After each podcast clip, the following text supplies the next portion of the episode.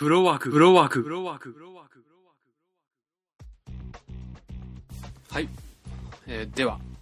3月21日、22日の週末ランキングをチェックしてみたいと思います。まず10位が、ソロモンの偽証前編事件。これは、ランクがだいぶ落ちましたね。えー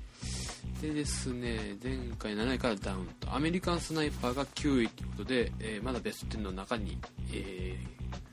ーいますね、えー何週目かな、5週目でですかね。で、8位が、え映画プリキュアオールスターズという、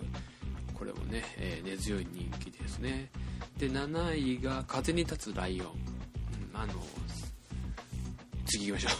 う。で、6位がスーパーヒーロー対戦グランプリ仮面ライダー3号。で、5位がストロボエッジ。4位がイントゥーザウッズ。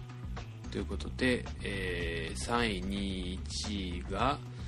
3位がナイトミュージアムエジプト王の秘密ということですね。で、2位が、えードラえもんのび太の宇宙あスペースヒーローズこれ前回前週まで1位だったので、えー1位になってるのがあの暗殺教室っていう漫画の原作の、えー実写実写化ということで。はい。僕は3位のナイトミュージアムを見てきましてえーこれに関してはまたお話ししたいなとは思っているんですけどもまあとりあえずやっぱりね見てる方の反応を見てみますとうんもうむねいいかなっていうのはどうしてもねこれ、えー3作目ということでラスト。でラストを飾るにふさわしい最後ですかね。うんまあ僕としてはちょっと不満な点もあるんですけども最後にちょっと、えいいなと思うところがありましたであとです。まあ今見ておきたい映画として僕をおすすめしたいのがイミテーションゲームっていうのがあるんですけどもこれが11位で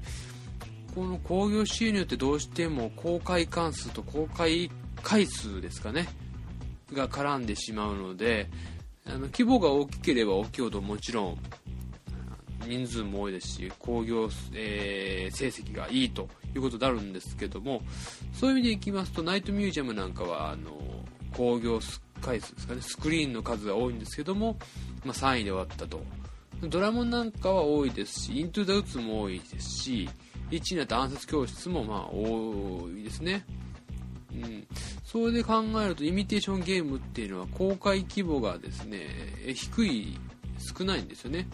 例えば、えーナイトミュージアムでいくと663スクリーン。で、えーイミテーションゲームは65スクリーンですからね全国で。それを考えると11位というのはかなりの、成績がいいという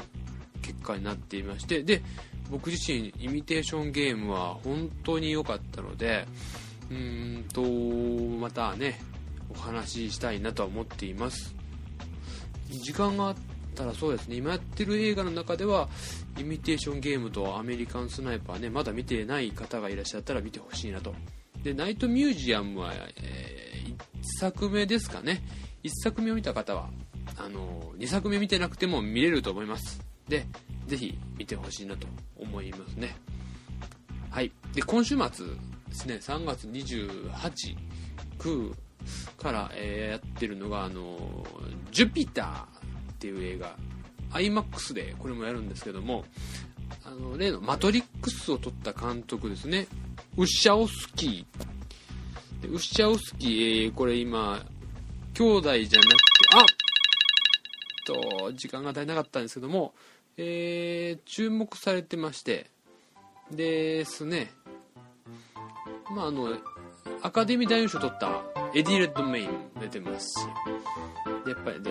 ウォシャウスキーといえばあの映像ですね。あの映像を、えー初の 3D をやるということで、うんどうなるのかなということで、楽しみにしています。僕はマトリックスを予習して、え見に行く、見に、えーマトリックスもう予習してますんで、楽しみにして見に行きたいなと思っています。では、バイなら。